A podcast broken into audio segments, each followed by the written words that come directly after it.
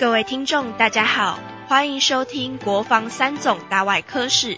今天我们邀请到的专访来宾是现任三军总医院心脏血管外科蔡怡婷医师。蔡医师毕业于国防医学院第八十九期，而后持续在国防医学院学科研究所就读博士。究竟心脏外科有别于其他外科类别的差异最大的是什么？军医院人员的编制与其他的医学院不同的又为何呢？那就让我们继续听下去吧。以前刚开始的时候，外科就是一个外科，很多科都是从外科慢慢再分分出来。是，那分的比较慢的就是大概心脏血管外科跟神经外科。是，那在透过这次的访谈，我们也了解到，在过去因为这两科发展比较慢。所以在手术的成效上也比较差，所以造成说较没有人有意愿去从事在这个领域的一个贡献。是，所以在我们心心脏血管外科的前辈其实不像其他科这么的多，不过也何其有幸啊，在在我们这有限的这些前辈里面，其实像魏征魏教授就是在不管是我们台湾的领域或者是在国际上。啊，都是一个让血管外科这部分做的响当当，非常有名气，啊，效果也很好的。魏教授再下来，当然就是张忠义张主任。那也因为这样的因素，所以。我想我们这次的那个外科室的这个推荐访谈的不二人选，当然就是魏院长、魏院长跟张主任。张主任，对，我想请教您一下，就是三种的心脏外科之所以让所有人大概都听到，是大概从魏院长那时候开始的换心手术。像魏院长这样的一个知名度，在您接手以后，您会不会有一些压力，让我们心脏外科如何在拓展或者是发扬光大？你有没有什么一些想法？早期环境跟医疗装备不是那么齐备、那么先进。的时候，那时候可能比较靠个人的一个魅力跟一个创造力。那这时候，我想魏魏院长是一个很好的一个 leader。可是慢慢的，整个世界都发展越来越去成熟的时候，可能就要靠很多先进的一些装备概念。那所以前面有魏老师的引导，那后面我们就要追随这个魏老师一个大方向，跟得上这个世界潮流啊。那世界上有一些新的一些装备、一些新的概念能跟上。那基本上我们就可以跟得上这个节奏，所以不会有太大压力，说会让老师觉得说好像后继无人这样子。那我们能不能请您啊稍微分享一下您个人的一些资历，还有就是说我们现在的心脏外科哦，大概是怎么样的分工？心脏手术是一个很耗时、需要一个团队的一种工作性质，嗯，啊，所以其实早先他们比较辛苦，因为早先愿意投入人不多。那现在我们人手比较够，那我们维持一个 team 的运作，嗯，啊，所以反而是可以把很多事情做得再更好。那像有些手术时间太长的，嗯。那我们现在甚至甚至有足够人可以做 A B team 的一个交换，啊，让整个手术品质会再更好，就不会受限于这一个人的体力的有限。那现在很多新的东西，他去钻研，他去钻精。现在是知识爆发的时代，那心脏血管外科又发展比较慢，同时间太多东西出来，你一个人要同时去学这么多东西也不容易。是，那也刚好，因为我们有后面有足够的人。那我们可以分配，就是做不同的事情，再集合起来、集中起来，让整个 team 就可以比过去一个人、两个人独当一面啊，是发挥会更好这样。所以您现在就是我们心脏外科，当然在因为团队嘛，所以把手术的团队分成 A team 跟 B team，对不对？必要的时候啊，必要时候。那您在其他的分工类，因为我们心脏外科好像也有加护中心脏加护中心，那这些的分类的话，在人员上面，还有我们的培训上面，会有什么差异吗？一开始我。有提到，就是说以前外科不是不做心脏，只是他没有分出来。那等于是早先的心脏外科医生跟心脏有关的什么，可能什么都做，包括先天性心脏病啊，是是，动脉剥离啊，心脏移植啊，瓣膜绕道什么都做。是。那现在就是当你够多的时候，打团体战就这样会去分配。有些人像现在瓣膜很多，他不不开心了，他是透过那个导管的方式去做置放。那这个是新的。技术新的装备，那总要有，就是要 assign 一个人做领头。那也不是说别人不能做，就是一个先做起来，后面的人再啊一个带一个这样跟上来。那像我们会去 assign 一个 group 专门做心脏移植，做心室辅助器。是。那有的人专门做那个达文西机器手背，有人专门做这个主动脉支架，还有那个舞蹈线的那个心率调节器等等的。我们一开始让一个人做的时候，他就会有一个责任感，然后他必须要把这个项目先把它专精。那当专精常规化以后，那其他的人就慢慢就要跟上，然后就互相支援、互相交流这种技术跟经验。那这个还有一个好处就是缩短、减少每一个人。在接触新的技术、装备、犯错、摸索的时期。那我们现在心脏外科目前的编制上面的能力，哦，大概是怎么样？我们早先心脏外科主治医师编制大概是五个人。那这三年目前是在军局的这个支持下，我们现在已经扩充到十一个专任主治医师。那在我们的制度下，如果在兼任是可以专任的一半的话。啊，我满编目前主治医师可以到十六位，所以现在还是有一些兼任的主治医师回来嘛。那这样像这样子的一个编制哦，在担任主任以后。会不会有想说做一些调整跟变革，有别于我们现在其他的医学中心呢？其实我们军医院的编制相较于其他的医学中心是，不管是人员或装备上是偏小，所以在跟其他医学中心竞争起来，其实是蛮辛苦的。是。那现在就是有这样的机会，先把人过编以后，至少在人员的部分就可以把这个触角伸展到更全方位。嗯那刚刚讲的还只是都临床的部分而已。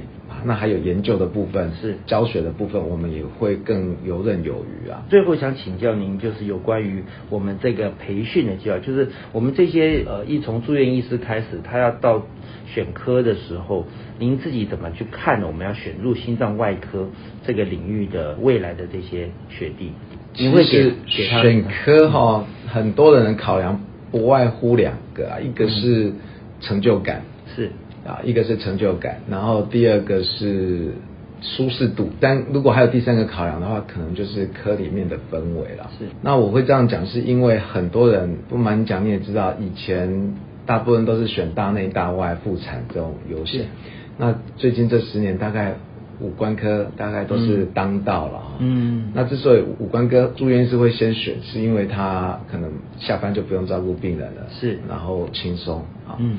那会选我们这种外科中的外科，就是压力比较大，压力当然大，工时也长啊。不过很多人都是有那种志向，就是有一个挑战啊，他会有一个想要去追求这种成就感。可是在这过程中，一定会面临很多的那个挫折了，所以这时候。我们当科主任的职责就是希望在科里面营造一个大家可以互相扶持的一种氛围，啊，让他就是遇到挫折的时候，呢有人可以互相取暖，然后给他支持啦。是，那甚至以后或者是我们之前有一些人训练完离开了这里，到各地去发展。遇到有一些困难，其实我们也都有一个很好的沟通平台，嗯啊，可以在上面大家互相交换经验，嗯啊，互相打气。是，您说说看，您自己啊，当时为什么从住院医师后来选到心脏外科这一段的心路历程，您可以稍微分享一下吗？坦白讲，那时候刚毕业。的时候，家里面是希望我选内科，然后毕业以后，疫情结束以后可以回家去开业了。是，我想老一辈的概念大概都是希望开业为主了。是。那坦白讲，我个人是比较倾向做一些可以有 response 的事情了。我说 response 就是说内科用药你要看到成效比较慢啊，而且很多都是我们叫 palliative treatment，它不是那种积极性的治疗了，嗯，比较偏支持性的。嗯，那外科的话，就是在我们实习过程中会觉得说外科的介入哦，它那个效果是立竿见影。嗯，那当然学习过程中是辛苦没有错。嗯，那在外科里面啊。大部分的外科都在处理肿瘤啊，不管一般外科、大肠直肠外科，大部分都是在切肿瘤啦。嗯，那会让人家比较沮丧的就是说，有些肿瘤哦，就是刀开很大，可是存活率差异不大。嗯，那唯独我觉得比较特别的就是心脏血管外科，它是在做重建的事情，不管是瓣膜坏掉了做瓣膜的修复置换，或者是搭桥绕道啊，这个血管不通。它都是在做重建的工作，是。那这重建工作，它只要后面好好保养，比较不会像是在处理肿瘤，面对病人的悲观啊。哦。我觉得比较能够看到比较积极的正向。对。那您后来出去留学嘛？我是在住院医师训练完之后，那时候国内刚开始要做这个主动脉支架，可是那时候国内都还没有人做，所以各个医院都派人到国外去学。嗯。那刚好这个机会，我是去澳洲去学了这个大血管。支架的技术跟那这些知识，嗯，那后来有一年的机会是去那美国匹兹堡去学这个心脏移植跟心室辅助器人工心脏的部分。回来之后工作了一阵子，念在职博士班，在国防医学院完成博士学位。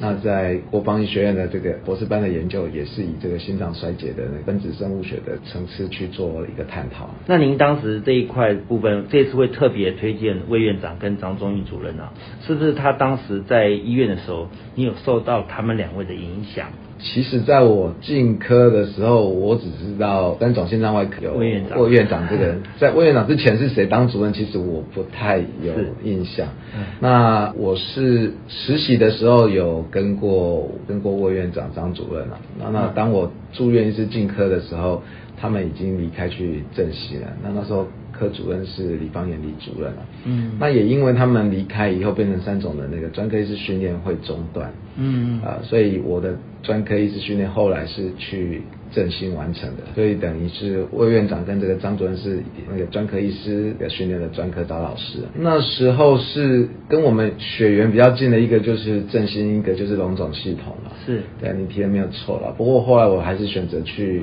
振兴了。那像我的下一届的学弟，那时候就送台北龙总训练。那现在应该三种整个心脏外科的系统都已经建立起来，做往后的规划了嘛？那后来是蔡建松蔡院长就是接李方延李主任后面，当然也是都辛苦了啊，就是那时候没有办法像现在获得那么多人认同，每一届都可以收到嗯两个、三个训了，那时候都好几届才收。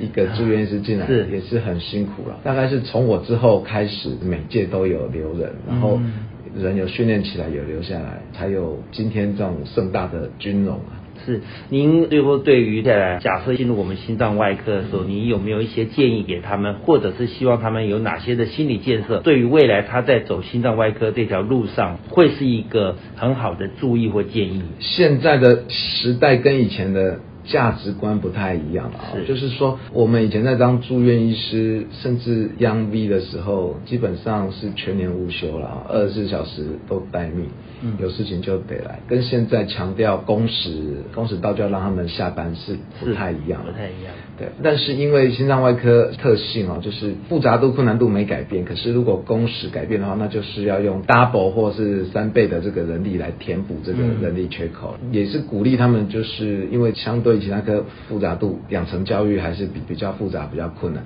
自己都得要多花点时间，让自己学到本事，才可以避免之后的一些并发症的产生啊。那我们在这个位置，我们能做就是尽量到一个友善环境，然后让他们可以愿意自主学习的，好好的充实自己。嗯那如果想要中规中矩，就是照制度走，那你也是得要尊重他们了。嗯，所以基本上在您的角色立场，就是我们把这个环境建造的友善，然后让他们进来会觉得舒服、又温暖。那在于他的心理的建设上面，他必须要厘清他自己是不是要往这个比较需要积极的，或者是其实我们现在每年在收住院医师都很踊跃。嗯那我也怕他们只是一个憧憬，不了解我们的实际嗯状况，所以我都会事先跟他们在面谈再三，确定确认了哈。嗯就是进了这个门，大概辛苦是跑不掉的了。嗯，有没有被你退掉过的啊、是曾经有你觉得他不适合不太适合了。的原因是什么？是你觉得说他他就是已经选择心脏外科啊，对他被退掉，我怕他是一头热啊，就是嗯只是为了都觉得说哦，做心脏血管外科医师很威啊，嗯。因为怕他个性比较没办法承受压力啊，没办法承受挫折。不过基本上是没有真的被我退掉过，即便我建议他不要走，不过他还是后会走吗？后来还是都进来玩训了。哦，所以基本上在到选入科的时候，然后即使你觉得他不适合，最后都是大家都继续往下走。对，不过都坚持下去都完训了啦。哦我只能这么说。那可能就是我们的友善环境做得太好，让他觉得说这个环境太好，让他可以有温暖的地方学习。那最后你有没有除了魏院长之外，张忠义主任之外，有没有呃在你的这条路程上面，你有还有特别要感谢的人吗？因为我们教师节要快到了，其实我们的心脏血管外科的历史不是太长了啊，不过、嗯可以念得出来的。对，就是目前啊、还在我们这个业界服务，也响当当名气的，就是从魏魏征魏院长，然后张忠义主任，其实他还有一个同学是李方彦李主任，他哦目前在高雄长庚也都发展的很好。哦，李方彦李主任也都给我们很好的指导了。是。那再来就是蔡建松蔡副局长，现在是我们军局的副局长，也当过三总的院长。那再下来就有我前面还有两个学长。一个是李国珍李李医师，现在在振兴嘛，嗯，那还有一个洪国军洪医师在台北更新，那其实下来就我了，八十九期了，然后后面就大概每一期都有人在，然后就是都分布在台湾各个各地为大家服务这样。嗯，接下来就是我们的心脏外科扮演这个承先启后的角色就是您了，所以可能未来在心脏外科这边可能有不同的发展的时候，可能也请你们再跟我们大家多多分享。没问题，好，谢谢您，谢谢。